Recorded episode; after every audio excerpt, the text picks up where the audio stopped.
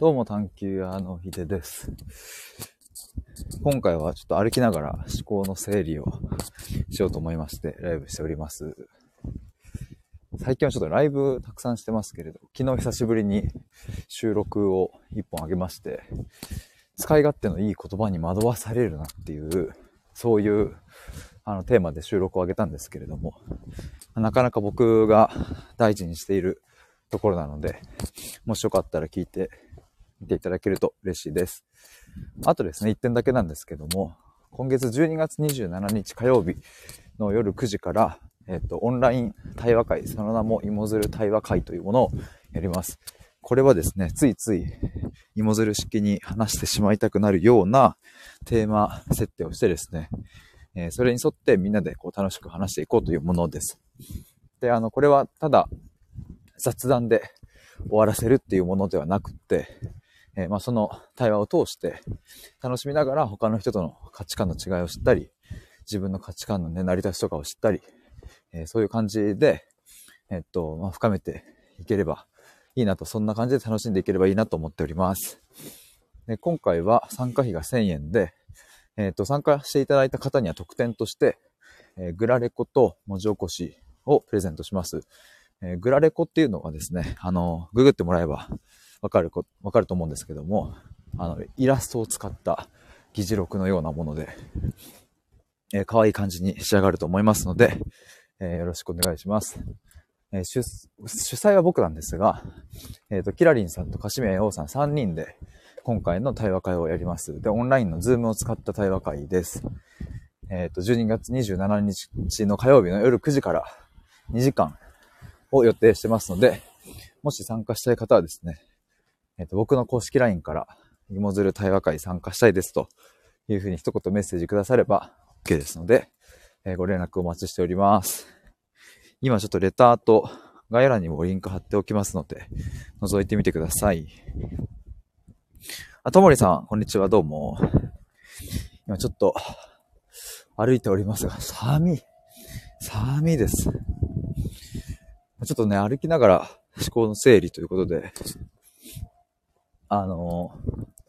まあ、目的としてはですね、目的というか、まあ、今日実は、前ちょっとちらっと話しておりましたが、とあるコピーライターさんとですね、ミーティングの時間をいただいていて、で、まあそこでいろいろちょっとご依頼をしようと思っているんですけれども、まあただね、その、まあ、プロの方にせっかくお願いするのでね、そもそも僕は何を何を要望したいのかっていうことをちゃんと整理しとこうと思って、まあこの後もちょっといろいろまとめるんですけども、まあこのね、要望を出すこのクオリティによって、そのね、お相手の方のやりやすさというか、まあ、お相手の方の、まあクオリティって言い方あるかもしれないけど、まあ出すアウトプットのものにもかかってくるので、何をしたいのかなっていうところをですね、ちょっと整理しようと思いまして。まあいくつかあるなと思うんですけども、そのキャッチコピーですね、を作るにあたって、作ってもらうにあたって、まあ、あの、まず一つは、探求屋としてのキャッチコピー。ま、これはその、探求屋って何っていうところが、まあ、まだ、まだてか、シンプルに分かりづらいさもある。けれど、まあ、探求してるやつは伝わるっていう。してるというのは伝わるみたいな。まあ、しかもこのスタイフとかで説明すればね、わかりますけど、なんかこれを端的にパシッと一言で表せられるなんか、うん、キャッチコピー的なね、探求屋とは何かというか、探求屋が何をしてるのかとか、そういう方なのかな。まあでも要は、探求屋って何かっていう、何者かっていうのが、何らかの形で伝わるようなキャッチコピーをお願いしたいなと思ってたり、まず一つはここなんですよね。で、もう一個は、自分の、自分と僕と対話してみたいって思ってもらえるために、そのきっかけとなるキャッチコピーですね。まあ多分おそらく、おそらくっていうか、ここは、うん、まあ別々になるだろうなとは思うんですけども。まあ要は、企業理念と商品コンセプトみたいな感じだとは思うんですけど、なんかそこら辺を、まず僕の要望としてはこの大きく2つかなとまあ、今回依頼する方はですね、あの、10個ぐらい案を考えてもらえるそうなので、まあそれを、どうなんだろう。まあ55でやってもらえるのかどうかわかりませんが、まず僕の要望としてはその辺かなという感じがしてますね。だからそうだな。あとなんかあるのかな。まあでもその一つ目の探求屋としてみたいなところは、そもそもウェブサイトのところに、まあ、置く言葉にもしたいなと思ってて、まあそこがね、ちょっとどういう表現がいいのかちょっとわかんないんですけど、まあ今ちょっと僕のサイトをコメント欄に送ったので、そして今アーカイブ聞いてる方はですね、概要欄覗いてみてほしいんですけど、今、これもね、毎日か、ほぼ毎日変えてるんですよ。で、今置いてる言葉が、生き方に迷うから強くなるっていう、それっぽく置いてるんですけど、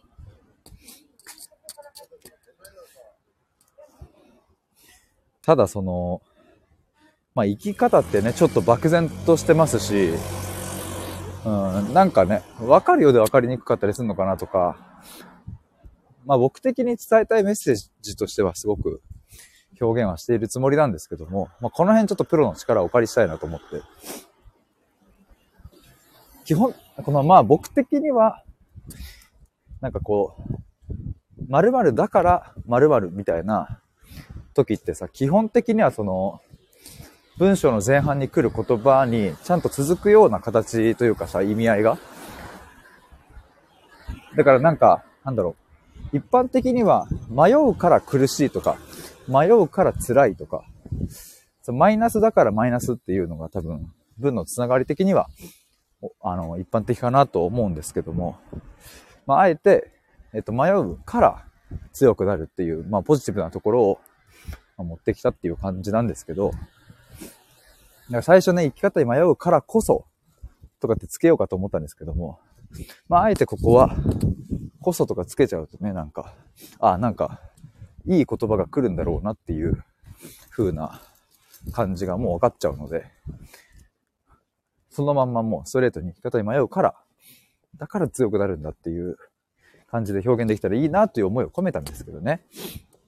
まあでも僕はコピーライターでもないですし、こういうのを作る経験も全然少ないので、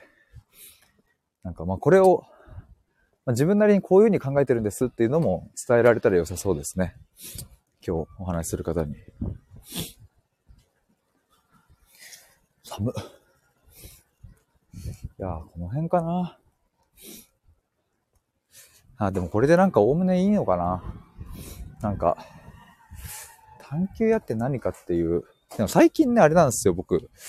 まあ、ツイッター、インスタ、このスタイフもそうですけど、最近ですね、僕、なんかプロフィールをね、ちょっといろいろいじくってて、ちゃんとまず探求屋の説明をしてみたんですよ。プロフィールに書いてあるんですけど、えっ、ー、と、95年生まれ27歳のフリーランス。なぜと探求することが好きすぎて、探求屋と名乗っています。やっていることは、コーチングでもカウンセリングでもない対話です。正解なきこの時代に自分を信じて生きていくための力になります。生き方に迷った時、自分と向き合いたい時、ぜひ探求屋まで。という感じで文章を作ってみたんですが、まあ前よりはちょっとわかりやすくなったんじゃないかなと思います。前はね、もっともっと抽象的な表現していたし、まあその、そもそも探求屋って何っていうところが、でもまあなんか、いろいろなんかその僕もね、探求やってあなたの核を探求しているとかさ、なんかいろいろそういうそれっぽいこと言ってみたんですけど、まあそれっぽいっていうかまあそれは本当なんですけどね。本当なんだけど、うん、まあ本当にそもそものところで言えば、なぜって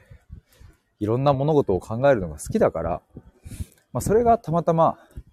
その人に対して向いたときに、あなたはなんで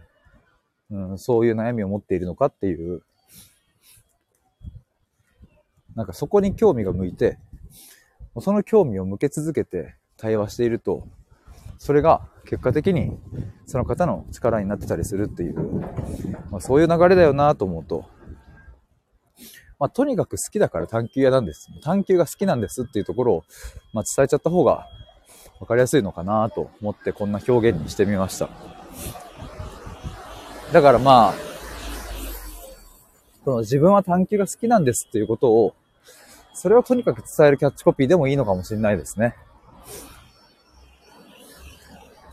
なんかもう、そういう、そういうっていうかその、人のね、なんか話を聞くことって、で、まあ、特に対話しようとなってね、いろいろテーマに沿って聞いたりするのってもう僕としてはもう本当に、もうなんかもうよだれだらだらで聞くみたいな感じなんですよね。そういうテーマ、なんかこうどうやって、この先どう生きていこうかっていう、まあ大きく言うとそういう話、その答えのない問題を、答えのない、答えがない問題こそ僕はもうテンションが上がってしまうんですけど、